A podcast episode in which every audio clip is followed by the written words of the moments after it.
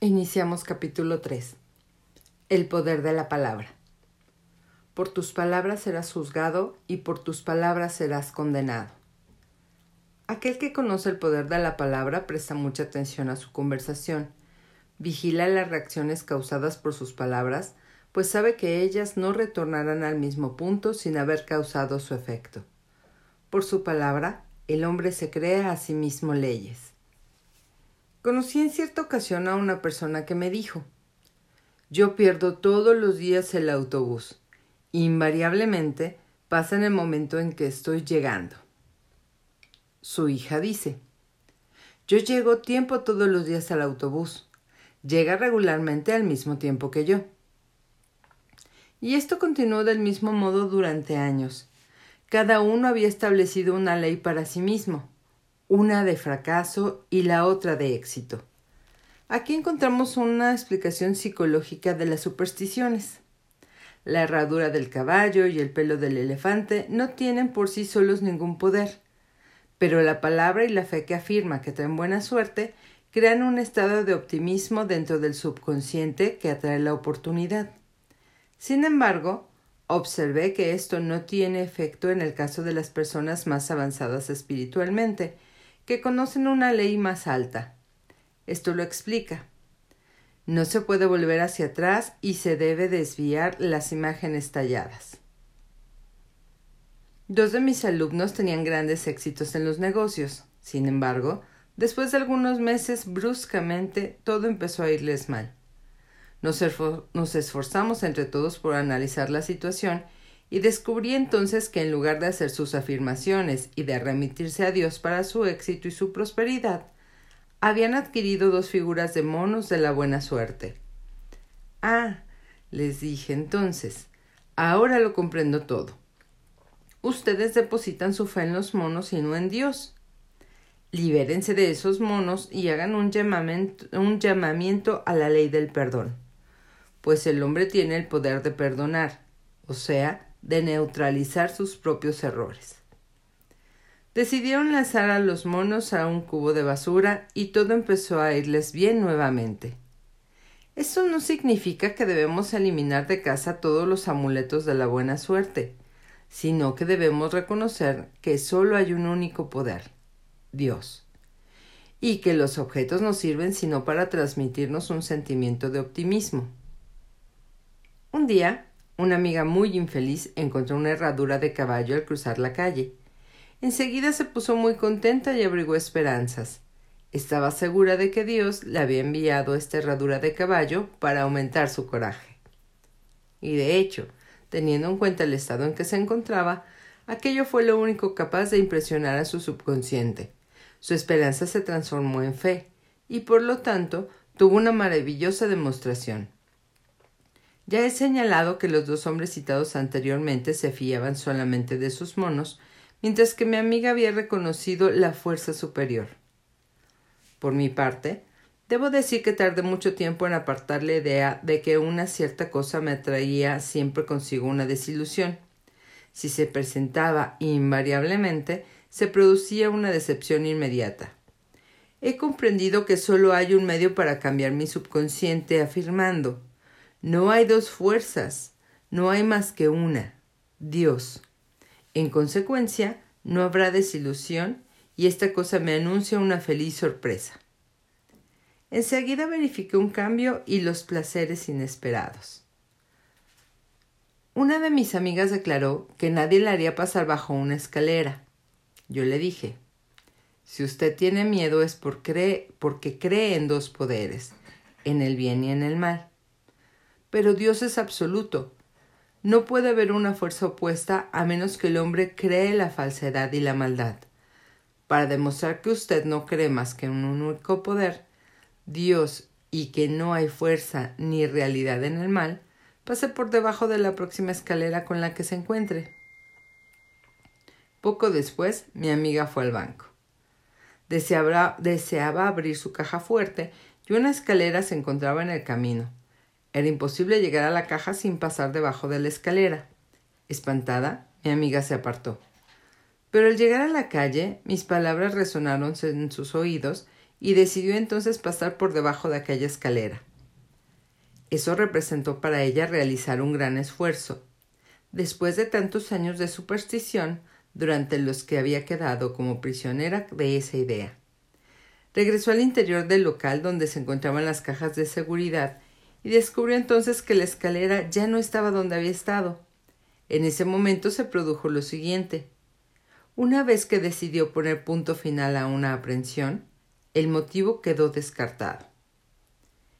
Esta es la ley de la no resistencia, que se comprende muy poco. Alguien ha dicho que el coraje contiene el genio y la magia. Haga frente sin miedo a una situación que parezca amenazadora y verá cómo deja de existir, cómo desaparece por sí sola. Eso es lo que explica que el miedo a encontrarse con la escalera fuera precisamente la causa de que ésta apareciera en su camino, mientras que el valor la hiciera desaparecer. Así pues, las fuerzas invisibles trabajan constantemente por el hombre que tira de los hilos, sin saberlo ni siquiera él mismo. A causa de la fuerza vibratoria de las palabras, aquello que decimos es precisamente lo que atraemos. Las personas que hablan continuamente de enfermedad invariablemente la atraen. Cuando nos iniciamos a la verdad, no podemos vigilar demasiado las palabras. Por ejemplo, una de mis amigas me dice a menudo por teléfono Venga a verme para que podamos charlar un poco a la antigua usanza. Ese charlar a la antigua usanza representa una hora en la que se pronunciarían entre 500 y 1000 palabras destructivas, durante, la que los principales temas de conversación serán las pérdidas, las penurias, los fracasos y la enfermedad. Así que yo le contesté No, gracias. Esas charlas son muy onerosas y yo ya tengo suficiente de eso en mi vida. Estaré contenta de charlar a nueva manera y de hablar sobre lo que queremos en lugar de hacerlo sobre aquello que no queremos. Un viejo refrán afirma que el hombre solo utiliza la palabra para tres deseos curar, bendecir o prosperar. Precisamente aquello que un hombre diga a los demás, eso mismo dirán de él y aquello que él desee para los demás, eso mismo le desearán a él. Si un hombre le desea mala suerte a otro, atraerá sobre sí esa misma mala suerte. Si desea ayudar a cualquiera a lograr un éxito, deseará su propio éxito y se ayudará a sí mismo. Los cuerpos pueden ser renovados y transformados por la palabra y mediante una clara visión, y la enfermedad completamente apartada del consciente. La metafísica afirma que toda enfermedad tiene una correspondencia mental y que para curar el cuerpo es necesario curar antes el alma. Es el subconsciente, el alma, lo que debe ser salvado, y salvado precisamente de los pensamientos negativos. En el Salmo 23 leemos, Él restaura mi alma. Esto quiere decir que el subconsciente, el alma, debe ser restaurada por medio de las ideas justas.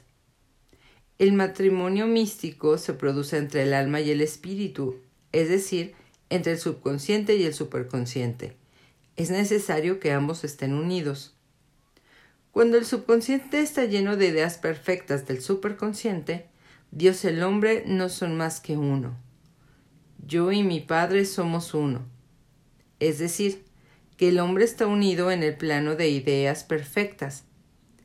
Él está hecho a la imagen y semejanza, entre paréntesis, imaginación de Dios, en el plano en el que son dados el poder y la dominación sobre todas las cosas creadas, sobre el espíritu, su cuerpo y sus negocios.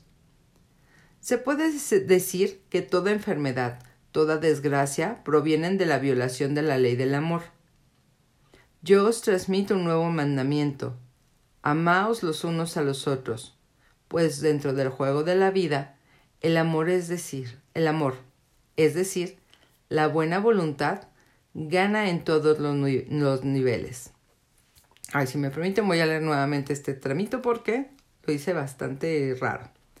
Se puede decir que toda enfermedad, toda desgracia, provienen de la violación de la ley del amor yo os transmito un nuevo mandamiento.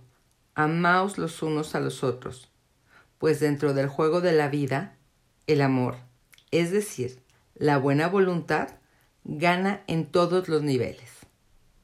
Si era importante. El hecho siguiente lo demostrará. Una persona que conozco había sufrido durante muchos años de una enfermedad terrible en la piel. Los médicos afirmaban que era incurable y ella estaba al borde, al borde de la desesperación. Esta señora era actriz, creía que se vería obligada a renunciar a su carrera y no tenía otros ingresos.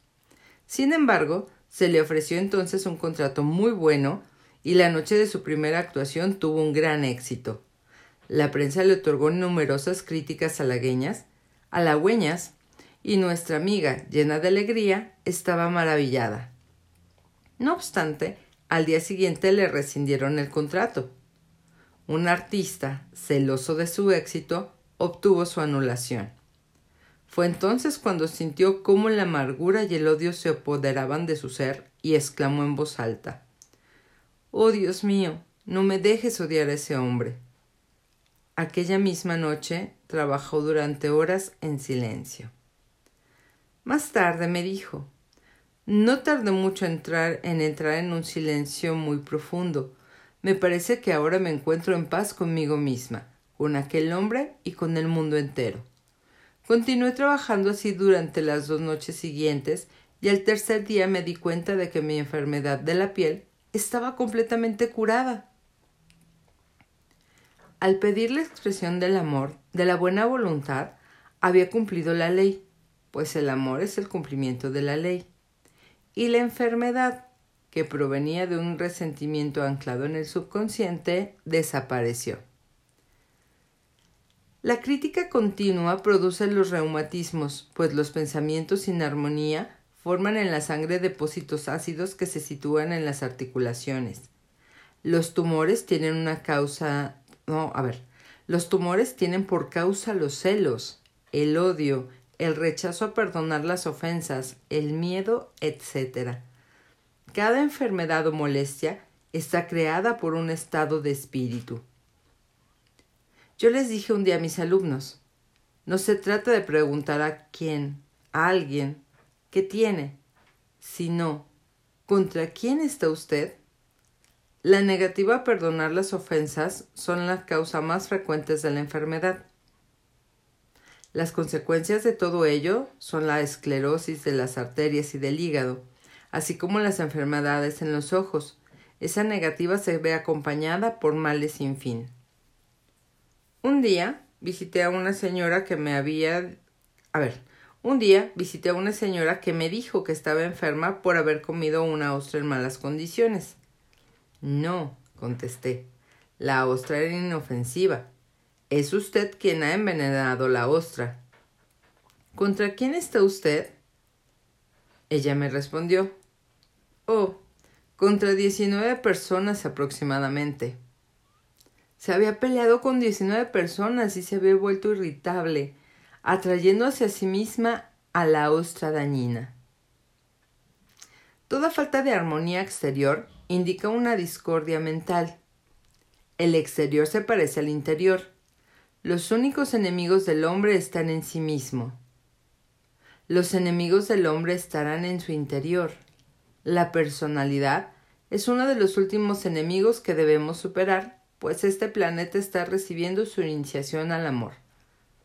Acordémonos del mensaje de Jesús. Paz en la tierra a los hombres de buena voluntad. El hombre sabio intenta perfeccionarse sirviendo a su prójimo trabaja sobre sí mismo, aprende a enviar a cada uno bendiciones y pensamientos de buena voluntad, y lo más maravilloso es que cuando se bendice a un ser, éste pierde todo el poder para perjudicarnos. Un hombre vino a pedirme un tratamiento para tener éxito en los negocios. Vendía máquinas y la competencia había afirmado poseer una máquina superior. Mi amigo pensaba que fracasaría. Yo le dije en primer lugar, necesitamos limpiar todas tus dudas. Necesita usted saber que Dios protege sus intereses y que la idea divina debe surgir de esta situación.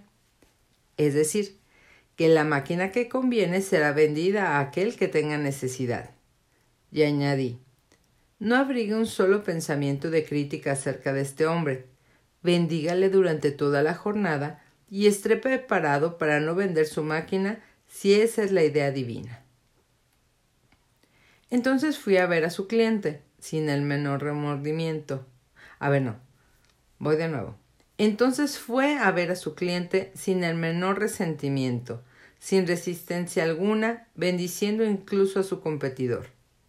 Más tarde me contó que el resultado fue bastante notable. La máquina del competidor se negó a funcionar y el hombre que había venido a consultarme vendió la suya sin la menor dificultad.